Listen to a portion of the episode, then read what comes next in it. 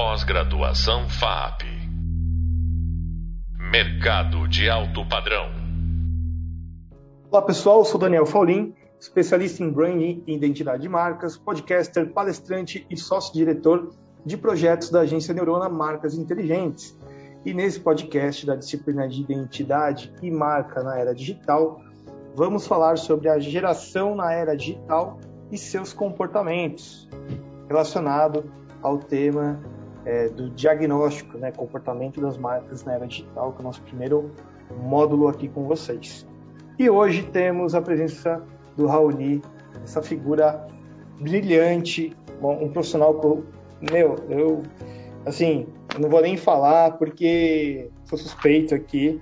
O Raoni, ele é, é, ele é um amigo aqui da casa e também é um grande profissional do mercado ele trabalha com design de conceito, especialista em estratégia de marca, é palestrante, é podcaster também e professor universitário e um monte de outras coisas que aí fica longo, fica longo né, a descrição dele. Então, seja muito bem-vindo, Rony. Muito obrigado, meu. Uma honra estar aqui. Que bom, fico feliz aí que você tenha aceitado o convite.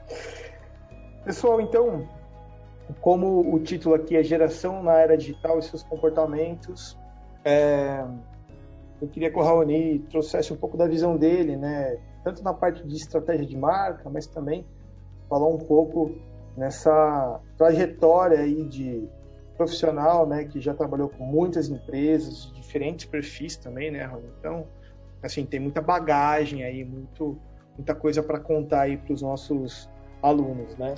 E aí, gente, para a gente iniciar aqui, desenvolver esse tema, é, a gente está vivendo, né? Cada dia que passa tem uma coisa nova aí que muda o comportamento, né, de consumo, muda a forma de como as marcas se relacionam com as pessoas. Então a gente sempre está, né, nesse movimento aí, nesse dinamismo do dia a dia. Inclusive, se a gente não parar para olhar, para estudar essas gerações, as pessoas, o ser humano de fato, né? As marcas vão entregar coisas meio óbvias ou fora da real necessidade das pessoas. Né? Então é isso que eu queria trazer, né? que ia fazer a primeira pergunta aqui para o Raoni. É, como que, na sua opinião, é, as gerações interferem nesse consumo das marcas? Né? Como que ela, como que as marcas conectam com essas gerações ou né, múltiplas gerações aí que não é só mais é, dependendo da marca, né, não é só mais a geração baby boomer. Hoje tem quatro, cinco gerações para né, conversar e conectar. Então eu queria saber um pouco da sua visão sobre isso. Claro, primeiro, primeiro eu queria até agradecer, desculpa, eu nem se deu espaço ali no começo, eu nem falei, mas gente, é, eu queria só agradecer muito aqui a oportunidade e, e dizer e, e registrar aqui a admiração que eu tenho pelo professor Daniel, que agora é professor e que com Boa. certeza faz a, vai fazer a diferença na, na, vida de muita gente. Então, parabéns pela jornada, meu amigo. Tenho a certeza da minha admiração. Muito obrigado. E, meu, olha, eu acho o seguinte, tá? Eu acho que é muito importante a gente entender as coisas para além do óbvio, principalmente pensando aqui numa pós onde todo mundo aqui já tem ali uma certa experiência, pensando né, em uma lógica de design, uma lógica de branding, é que a gente consiga enxergar o ambiente do sujeito dentro de um contexto que vai para além do quadro comportamental que a gente vai chamar ou de geração ou de tendências de consumo ou comportamento de consumo. Por uma coisa muito simples assim, tá? É... Quadro, é, comportamento, vamos dizer assim, tendência ou gerações não condizem com a realidade. Isso é um ponto importante. O que representa a realidade é um fato e o fato está dentro de um espaço e de um tempo específico. E esse tempo específico está dentro de um contexto onde pessoas que vivem o fato veem esse fato de uma forma e quem está fora do fato compreende o fato de outra forma. Então é interessante a gente ter um direcional para a gente falar, puxa, olha, dentro desse contexto, a gente está falando com pessoas que são mais jovens, que têm ali uma vivência né, é, mais digital, show, isso é legal. Mas a gente precisa entender contexto, senão a gente vai começar a dar tiro para tudo que é lado e a gente não vai chegar a lugar nenhum. Tá? E um ponto que é importante até para poder dar espaço para a gente conversar É, é, muito importante quando a gente pensa em estratégia de marca e entender contexto. Porque quando a gente começa a entender contexto, repertório, valores que não são os nossos, a gente consegue desconstruir um pouco essa lógica de, cara, roteiro de bolo. Roteiro não, né? Formulinha de bolo, do tipo, ah, a geração faz isso. Não, não faz isso. Um grupo que faz isso. Não significa que o grupo que faz isso tem, é, é replicável tem um comportamento replicável enquanto outra sociedade. A gente pode esquecer nunca que o Brasil é um país pobre, com um letramento digital sempre muito baixo, é, e que tem um volume de pessoas com analfabetismo funcional imenso. Então, ah, aquela geração faz mais isso. Calma, um grupo faz isso. Se você quiser falar com aquele grupo, show. Se você não falar com aquele grupo, tira a bunda da cadeira e vai enxergar os valores de quem não é você, sem síndrome de Fiuk, ah, desculpa eu ser rico, desculpa eu ser branco. Não, vai viver a vida de alguém para entender como a coisa funciona. Porque é ali, compreendendo essas relações, que você vai ser assertivo. Senão você vai dar tiro para todo que é lado, como todos os concorrentes que você vai trabalhar também vai dar, na sorte de acertar algum alvo. Mas no final das contas a gente vai criar relevância. Isso é muito legal porque conecta com o podcast do Hulk, que a gente aborda a parte de imersão antes de criar qualquer tipo de projeto, antes de criar identidades e tudo mais, a gente vai lá, né, na, na parte de imersão e mergulha né, na, na empresa, no contexto, no mercado, enfim, para realmente entender com quem a gente vai se comunicar. Né? Eu acho que o designer tem um pouco dessa mental, desse mindset, né, de colocar o ser humano no centro, mas ao mesmo tempo entender tudo que está em volta, né? Sem julgamento. Isso que é o principal. Perfeito. E isso que é muito estratégico, isso é muito legal, porque imaginar, vou falar com um fofo da geração Z. Vamos lá. Legal, um cara fofo da geração Z que dá valor a tudo aquilo que está no roteiro, é uma pessoa que ela tem a oportunidade, o privilégio de falar não para um emprego. É. E, e, não é um volume gigantesco de pessoas, é um grupo muito específico. Né? Agora, a maioria ele é refém do boleto. E não é, importa a violência que você vai fazer, o cara vai estar tá lá pagando. Todo... Ah, o propósito da empresa. Não, cara, eu preciso pagar o boleto. Eu preciso Exato. sustentar cinco bocas lá em casa. Eu preciso do feijão de amanhã. Então é importante a gente entender antes da, do, da lógica geracional para quem. E este quem está dentro de um contexto específico. E o contexto é feito por cultura, que é feito por valores, que é feito por repertório. Preciso entender essa lógica para criar uma estratégia que dê resultado. Senão a gente está falando aleatório para qualquer um que algum motivo ou algum, algum, em algum momento pode dar valor ou não para a gente. E aí a gente entra em achismo. Muito legal. Mas pegando um pouco aí de das gerações, tá, Rony? É, pegando as gerações mais antigas, vamos, vamos te, tentar trazer para a era digital, tá? Nos, nos dias de hoje. Fazendo aí uma um cross aí dos baby boomers que são, né, os nascidos lá em 1940 e 60 para gerações mais atuais, né?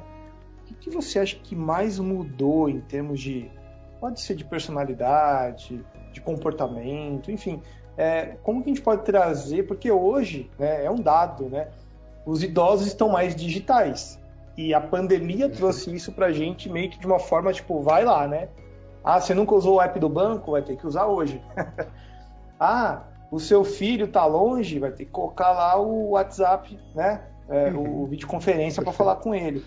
Então, eu queria entender é, o que, que você, se você vê alguma semelhança nessas gerações que são opostas, ou se são tipo, totalmente diferentes, né? O que, que mudou de lá para cá? Enfim, eu queria entender um pouco disso. Claro. Uma coisa que eu acho bem bacana é, quando a gente pensa em comportamento, a gente nunca pode lidar com ruptura, porque ruptura é, é, é linguagem de startupeiro que gosta de querer ser legal. O que existe nesse processo é sempre uma relação de acúmulo e sobreposição. Então, o cara, o baby boomer teve uma vivência, o cara da próxima geração viu aquela coisa e falou: ah, isso é legal ou não, vou sobrepor agora sobre a minha experiência. E aí a gente vai construindo um comportamento que ele é estruturado por um contágio.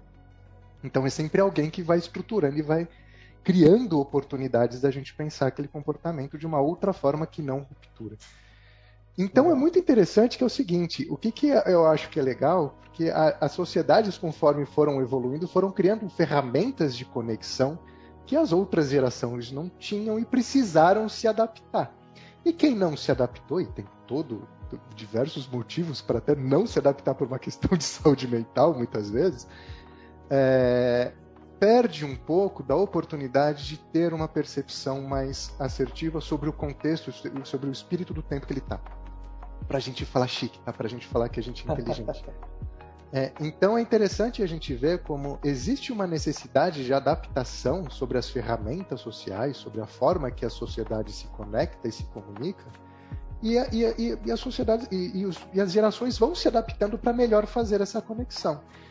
Então é, é, uma coisa muito interessante, natural, quando a gente começa a enxergar, tipo, ah, o nosso vô faz isso, ele faz porque ele precisa fazer. Né? O jogo é legal, o joguinho do celular é legal, então eu vou jogar porque está aqui o celular na minha mão, existe uma ferramenta para isso. Exato. E uma coisa que é interessante, o que, que é legal para a gente entender, é uma coisa que é muito simples, a gente fala muito né, no, no nosso dia a dia, né, Dani? Que é empatia. Senta para entender para aquela pessoa que não faz parte de uma geração da qual a gente faz, e entender qual que é a dinâmica que ela gosta de se conectar, qual que é a dinâmica que ela gosta de interagir com o mundo. E tem uma riqueza absurda, né? Até porque uma coisa legal, e eu já paro de falar desse ponto, se a gente pensar numa coisa muito interessante, por exemplo, eu sou geração Z, eu já sou tio Sukita. Geração Y, desculpa. Não, eu sou millennial. Sei, eu sempre é me atrapalho com essas coisas. Eu é sou tio da Sukita já. E, mas se a gente pegar o quadro padrão ali, a receita de bolo das gerações, eu sou mais conectado que o Bill Gates, que é o cara que fez a Microsoft. Né? Então é interessante a gente entender como funciona é, os valores de pessoas dentro de repertórios específicos e enxergar como elas se conectam com o mundo para criar valor para elas. Porque não tem ruptura, tem essa relação de fato de acúmulo e né? sobreposição. E Raoni, isso falou uma coisa legal, porque eu acho que uma das gerações assim que mais é, eu sou milênio também, né? Tamo junto Seu aí. velho. Tamo ficando, tamo ficando velho, tamo ficando velho. É, qual que é o grande desafio, né, na sua opinião, dos milênios? Porque assim, nós somos uma geração que nós crescemos no offline, é, nascemos no offline, e na nossa juventude nós fomos obrigados a entender como funcionava o digital. Né? Então, é aquela coisa, né? Quando eu falo de Orkut, as pessoas, o quê? MSN. Pois é, isso é que. Isso é que. Imagina a gente falar de coisas lá da década de 90 mesmo, né? Então, assim, pô, eu fiz a primeiro, o primeiro curso de computação em, pô, final, final dos anos 90, né? Então, assim, é, é, isso é uma coisa que, putz, era disquete ainda, né? então, cara, Verdade. e é isso. E aí, qual que é o, o grande desafio de, dos millennials? Porque foi realmente foi uma transição, né? Esse negócio do acúmulo. A gente nasceu no offline e a gente foi obrigado a, a, a digitalizar, digamos assim, né? É, depois de, da, da nossa juventude para frente. Então a gente pegou o barco andando aí. E o que, que você acha disso? Cara, isso é genial, isso é muito legal e dá pra gente uma percepção que eu acho que nenhuma das outras gerações tem, não por uma questão de competência, mas por uma questão de estar ali vivendo o fato que é essa transição, que é uma visão estratégica e analítica sobre o ambiente online e o ambiente offline. Existe vida no offline. A gente uhum. viveu a vida no offline, mas a gente hoje vive também no online. Então a gente teve essa vivência enquanto a gente estava construindo nossa identidade. Então isso é muito legal. Porque essa relação do Orkut, cara, a gente viveu o Orkut, a gente viveu o IG?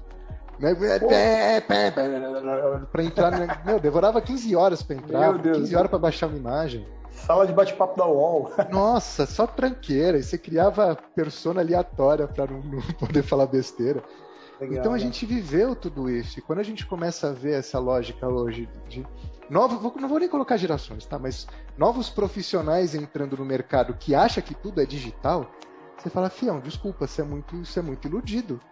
Né? A gente nunca pode esquecer, e isso é uma percepção que a gente tem por essas vivências, que tem muita gente ganhando seu, sua centena de milhão por mês vendendo boi no canal UHF. É... Isso quer dizer o quê? Que tem muita grana no offline. Tem Muito. muita oportunidade no offline. O que, que você precisa? Tirar a bunda da cadeira e viver o offline. Perfeito. E você teve experiências também lá no, no, nordeste, no norte né, do país, se pudesse contar rapidamente aí um pouco do que, que você vivenciou, porque lá é muito offline também, não foi? tem muito uma versão, tem muita lógica offline lá e tem muita potência, porque quando a gente está falando de uma região dos biomas brasileiros, mas pensando a essência dos biomas brasileiros, a gente está falando literalmente da base da bioeconomia, que é a única economia que toda, toda hora se cria uma economia nova, mas a única economia que de fato vale a pena a gente estudar e entender, porque é uma economia que ela tem uma escala extremamente interessante e que a gente precisa entender cadeia de valor de forma muito clara, muito não digital. Né? A gente precisa estar presente entendendo o contexto. E, por exemplo, Legal. eu fui dar aula no Acre de. Fui dar um workshop no Acre de design de conceito, de storytelling e transmídia para comunidades tradicionais. Pô. E o que, que, é interessante dessa lógica? Ah, dá para pensar transmídia no offline? Porra, se, desculpa! Poxa, se dá. dá muito, porque a gente está falando de mídia, a gente não está falando de tecnologia. Né? E agora imagina a gente pegar uma comunidade tradicional, mostrar para eles, cara, você precisa criar valor dessa forma para esse público. Este público está dentro deste canal. Você tem o quê? Qual que é a tua estrutura? Eu tenho essa estrutura. Então vamos pensar uma estratégia para que dentro da sua estrutura você consiga entregar valor para o seu público. Show. Onde está seu público? No centro urbano. Cara, panfleto. Resolveu. Kombi com um alto-falante falando. Resolveu. Então a gente esquece muito das oportunidades que existem porque a gente acha que tudo é, é Instagram e LinkedIn. E cara, isso é muito legal porque no outro podcast que eu trouxe aqui eu falei do alcance da marca. E às vezes a marca ela é local, ela uhum. não tem nem um alcance regional, é local. Então, é, às vezes a gente fica criando estratégias, processos, etc, que ela não precisa daquilo. E uhum. muitas vezes o grande aquela empresa multinacional também acontece, né? De ter uma estratégia tão puta, básica ali, que ela falou, pô, eu preciso me movimentar, senão eu vou, vou eu vou ficar para trás de fato. Né? Perfeito. E... e... a gente nunca pode esquecer, só para fechar uma coisa, é. isso é muito legal em faculdade. Nunca se esqueça que tem sempre a, a tia ou a pessoa ali que vende trufa, que é um baita canal de venda, e que resolve o, a mensalidade vendendo trufa, ou vendendo hambúrguer, é, ou vendendo sanduíche. E olha que canal é incrível, e não tem nada digital. Exatamente. E é uma marca é... vendendo um produto. Querendo ou não, ali é meio que pegar esse, esse exemplo, é um pouco do é uma rede social offline, né? Sim. É isso. Você está fazendo networking, você está se comunicando, você está enxergando oportunidades, você está, de uma certa forma, se relacionando, né? Ah, o lanche ali é uma marca. Cada pessoa é uma marca, né, Raoni?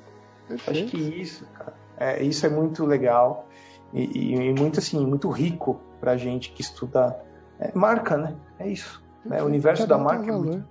Exatamente. E não é só porque, assim, como nossa disciplina traz a questão do digital, o digital sim é muito importante mas lembrar que temos uma vida, né? A gente não está vivendo no metaverso ainda 100% da nossa existência. Né? A, gente, a gente respira, a gente tem que ir na academia, tem que correr, tem que se alimentar, tem que fazer tudo, né? E Raoni, para a gente finalizar aqui, que tá muito bom o papo, eu queria entender de você é, como que as marcas, né? Vamos, vamos pegar aí marcas que atingem vários tipos de gerações ou grupos, como você falou. Por exemplo, uma Porto Seguro. Hoje ela, ela atinge sim um, um público até mais velho até os mais novos, né? Outro, né? Itaú. os jovens aí que estão no Nubank, C6, Next e tudo mais, é, mas tem muitos jovens que estão aí no Itaú também, né? Então, como que essas marcas, né, na sua opinião, é, qual é o desafio delas para dialogar com gerações muito distintas, né? Como que ela constrói valor, na sua opinião, para universos tão distintos, né? Perfeito. E até pegando um pouco na linguagem digital, é sair do discurso do cliente, da persona do cliente ideal que é o cara que está dando graças a Deus que você existe, porque é você que está trazendo todas as soluções para eles, para entender de valores. Porque os valores são, né, são as, o, aquilo que a gente tende a ter de mais perene ao longo da vida, mesmo que ele vai ganhando novas leituras ao longo das experiências que a gente tem. Então, por exemplo, um banco que vende um valor da, de segurança, vai conectar com pessoas que buscam valores relacionados à segurança. Né? Então eu não estou vendendo uma experiência pura e simples ou uma lógica de linguagem específica, estou vendendo valor.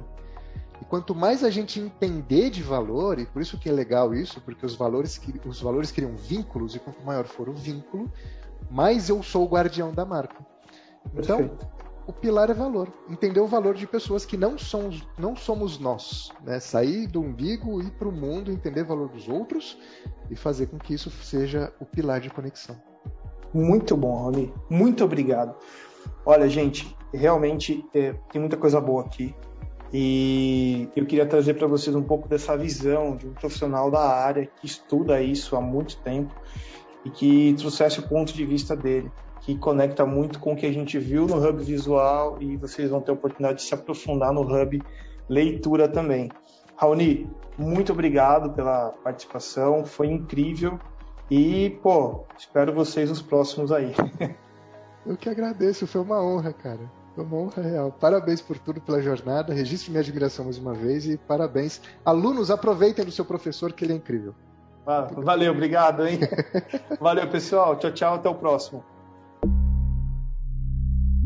Pós-graduação FAP Mercado de alto padrão.